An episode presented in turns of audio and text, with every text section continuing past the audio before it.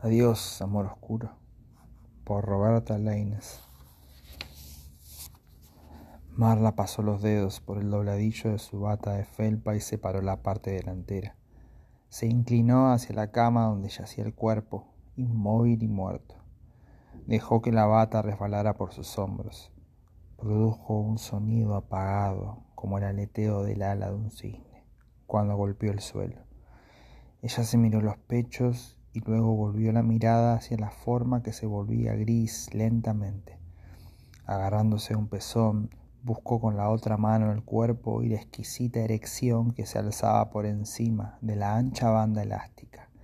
Su mano envolvió la vara mientras manipulaba el pezón hasta endurecerlo. Jadeó mientras sacudía el pétreo miembro a la vez que se masajeaba, se provocaba, se excitaba. Sus dedos se movieron hacia su entrepierna, separando los labios, ansiando el nudo de carne. Se tocó, se estremeció, vibró llena de urgencia, sintió que se aproximaba al clímax. No, no, susurró, de esta forma no. Le soltó y se recuperó. Junto a su mente, del lugar en el que había estado, se obligó a pensar en el exterior, la parada de autobús donde la gente esperaba que sus vidas volvieran a empezar, intercambiando mentiras y miradas cansadas. Escuchó sus voces distantes, ruidos de motor, oyó su reloj. La radio sonaba suavemente en la habitación principal. Música, juguetona, muy lejos. Calma. Un llanto. El bebé. El bebé de la señora López. Marla sonrió tan perfecto, tan nuevo, tan... pero no. Agarró la erección con más firmeza, lujuria, solo podía ansiar. Montó en él. Dirigió la vara de color de remolacha hacia la boca de su calor y se introdujo en ella. Orgasmo, una y otra vez. Agitó el pene en su interior. Un carámbano implacable en su frío contra su vivo calor. De repente la ácida peste de la orina la abrumó. Ahora no podía ignorarla. Los recuerdos de las habitaciones en parques, en la ciudad, en las aceras, la estación de autobuses, peste, frío, oscuras paredes grises con turbantes blancos de papel enrollados contra ellos, arcos fecales como los gritos de un artista hacia lo establecido. ¿Por qué allí? ¿Por qué había querido él siempre hacerlo allí? Allí, entonces, los días mejores, la vez que la había llevado a la feria. Hacía calor, sol. Ella llevaba el vestido nuevo que él le había comprado, rosa, muy corto. Él ganó para ella un pulpo de juguete, le compró un helado, se montó con ella en la montaña rusa. Cuando se toparon con los dos hombres con los que él trabajaba, la presentó como mi mujer. Ellos le sonrieron y dijeron que era muy hermosa. Un choque. Él la miró aquel día. La miró de verdad, como si la viera por primera vez. Aquello le hizo esperar que las cosas cambiarían. Tal vez algún día. Ella se vio a sí misma entonces, sonrió y luego se vio aquí, ahora, empalada en su miembro sin vida, estático, en sus términos por una vez. La llamada a la puerta la sobresaltó. Se quedó inmóvil. Su pie empezó a contraerse. No podía oír ninguna voz, ningún sonido más que su propio aliento enfurecido. Como un disparo, otro shock. No podía ser nadie importante. No había nadie. El pánico giró en su interior. Apretó los dientes. Entonces suavemente los pasos marcaron la retirada del extraño, fuera quien fuese. Marla suspiró, aliviada. Una leve jaqueca, un ligero dolor se levantó en su interior, rompiendo la furiosa lujuria, escalando hacia su garganta hasta que un pequeño grito sobrepasó sus labios. Sus amigos. ¿Dónde estaban ahora? Una vez él les había dado la bienvenida, había disfrutado de su risa, de su cálida compañía. Luego, uno a uno, les fueron prohibidos. Nunca volvió a verlos. Estaban apartados del mundo de él, un mundo que decía era mejor que no conociera, un mundo sobre el que ella nunca se permitió sentir curiosidad. Después de todo, ella tenía a alguien que la amaba, alguien que la protegía. No tenía amigos. Ella dejó que él se convirtiera en su mundo. Se permitió formar parte del mundo de él en lo que pudo. Entonces llegó el día en que supo que la había protegido demasiado bien. Salió de él y se levantó. Caminó alrededor de la cama poniéndose la bata, mirándole. Su cara, en la muerte, era aún hermosa. Los claros ojos azules permanecían muy abiertos, los agujeros de la nariz ensanchados, los labios carnosos entreabiertos, invitando. Ella acercó su cara a la de él. Pudo oler el alcohol familiar, amargo. Cubrió los labios de él con los suyos. Su boca buscó calor, lugares familiares. Él tomó su calor, pero no lo conservó. Ella le acurrucó y sintió la sombra de las cinco de la tarde creciendo en sus frías mejillas. La débil luz que se abría paso entre sombras amarillas daba a la habitación un ambiente de ensueño. Solo ahora, junto a él, ella tuvo su sueño, el sueño que había sentido tanto miedo de acariciar, incluso para sí, durante tanto tiempo el sueño de elegir otro hombre, cualquiera menos él. Ella no sabía cuándo cambió su amor, su lujuria, su ansia de él, cuándo su llegada le hacía acobardarse, cuándo su olor le hacía darse la vuelta, cuándo su contacto la insultaba. Pero cuando esto cambió, también lo hizo ella, lenta, firmemente, por fin irrevocable completamente. Lo que había entre ellos ya no parecía agridulce, eléctrico. Ella se dio cuenta de que él libraba una batalla donde ella era el enemigo involuntario. Era él, victorioso, saboteador, astuto, brutal, implacable. Un ejército de un hombre en una guerra, sin una causa política, sin provocación, sin razón un día era alegre, juguetón, al día siguiente era cruel. Y todos los días después, hasta que algo en ella cambió su devoción por una semilla de odio, la semilla se multiplicó a un puñado, un cubo, un barril, hasta que nada pudo contenerla toda, hasta hoy. Él le dejó su dinero, sus pertenencias, pero ahora tenían para ella poca importancia. Ella quería a alguien más, un hombre que pudiera amarla tiernamente, abiertamente, amablemente. Cualquier hombre valdría. Ahora podía elegir, dejaba atrás sus cadenas. Su muerte era el permiso definitivo. Él le dejaba su propia vida. Eso era lo que podía esperar. Ella le miró con dureza. Un nuevo poder fluyó en su interior.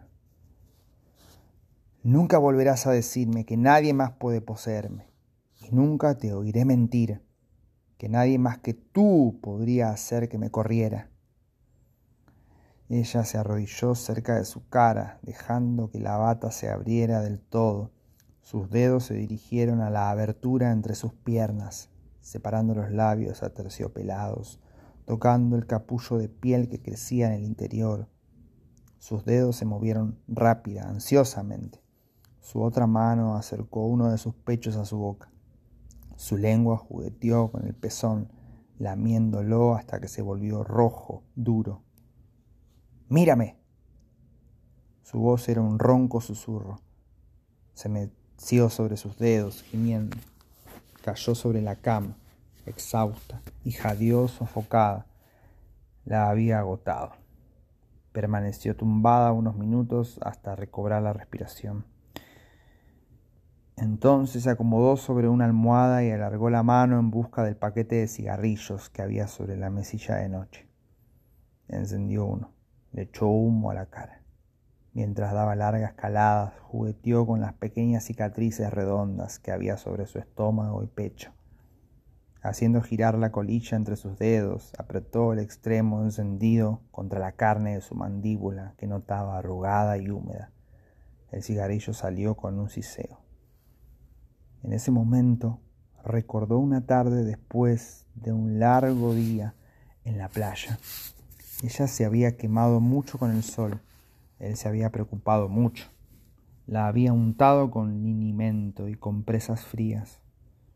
Toda la noche, hasta que finalmente se quedó dormida. Él la agarró de la mano, le puso cubitos de hielo en sus labios hinchados, la arrulló con palabras dulces. A la mañana siguiente, antes de que se hubiera despertado por completo, estaba encima de ella, tomando lo que según él le debía, el dolor. ¿Te gusta? Me dijiste que el dolor y el placer estaban unidos, muy unidos. ¿Vale también para ti? Bastardo. ¿Qué sabías? Solo quisiste marcarme de por vida para que nadie más me deseara. Te aseguraste, ¿no? Te encantaba lastimarme. Sabías que tendría que mentir a quien las descubriera. Sabías que las mentiras serían inútiles porque todo el mundo se daría cuenta de qué eran. Sabías que nadie se atrevería a sospechar de ti. No, solo Marla, la rara, podría hacerse eso a sí misma. ¡Ja! Encendió otro cigarrillo. El acondicionador de aire silbó y luego traqueteó una vez más antes de ronronear de nuevo. Su masa oxidada y oscura en la ventana permitía que los sonidos de la calle se filtraran. A menudo ella había imaginado que era una enorme radio transmitiendo la música de la ciudad, el sonido puro, los lamentos, el silbido del viento, el rugido de los motores, el latido de la lluvia, las sirenas, la música que solo ella podía entender. Él la llamaba rara, tonta, Nunca había comprendido nada. Ella le quemó la mejilla. El pelo chisporroteó. Apestó. Ella podía oír los autobuses en marcha. Los frenos chirriaban. Todos los mentirosos, los violadores, los tramposos, los hijos de puta, los gilipollas, los atormentadores, los complacientes, los locos auténticos estaban allí, empaquetados juntos de camino a sus infiernos individuales. Pronto vendrían más, de pie sobre su ira sin fundamento, ensuciando sus decepciones, mostrando falsa esperanza bajo sonrisas de plástico. Después de todo, ¿qué otra cosa había en el mundo? ¿Qué? Una a una dejó que las pequeñas quemaduras ardieran en su pecho hasta que un corazón empezó a tomar forma. El sonido, como el maullido de un gato, la relajaba. Se echó hacia atrás la bata y miró al corazón tatuado en su estómago hacía mucho tiempo. No sonrió. No le parecía hermoso. Ni se lo parecería a nadie. Él lo sabía. Ella le puso el cigarrillo en el ombligo. Estaba empezando a apestar, como a mierda, como a verduras de lata estropeadas como amor y orín y sudor y vómito y enfermedad. Ella jadeó, abrió la llama del encendedor para que saliera como un soplete. Tocó uno de sus ojos con la punta de la llama. Casi esperó que se cerrara por reflejo. El ojo chisporroteó y reventó. Ella contuvo la respiración.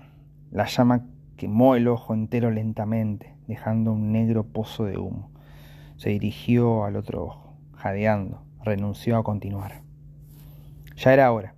Entró en la cocina y encontró un gran cuchillo de trinchar, una caja de velas aromáticas y seis grandes bolsas de basura.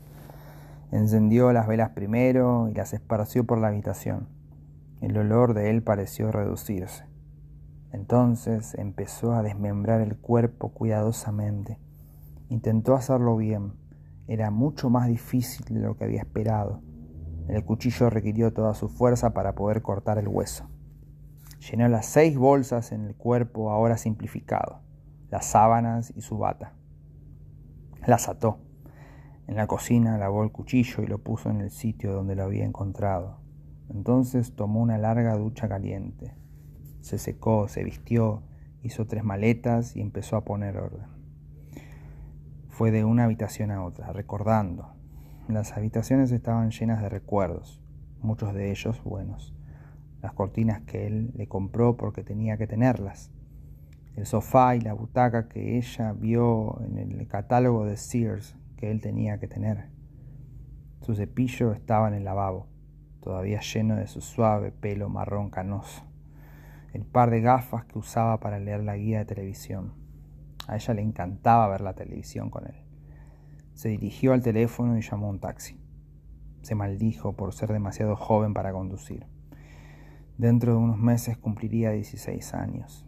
Entonces volvería y cogería su coche. Hasta entonces tendría que ser paciente. Por fin arrastró las seis bolsas, una a una hasta la puerta trasera. La abrió y las dejó en el callejón. Cerró la puerta, mirando las seis brillantes bolsas negras perfectamente atadas. Melancólicamente se dio la vuelta. El claxon del taxi sonó en la puerta delantera. Bueno, supongo que llegó el momento de decir adiós, papá. Gracias por todo. Se encogió de hombros. Gracias por nada. Dejó que el taxista sacara sus maletas. Se quedó de pie ante la puerta intentando recordar qué sentía al amarle. No sintió nada. Cerró la puerta y salió al mundo que la esperaba.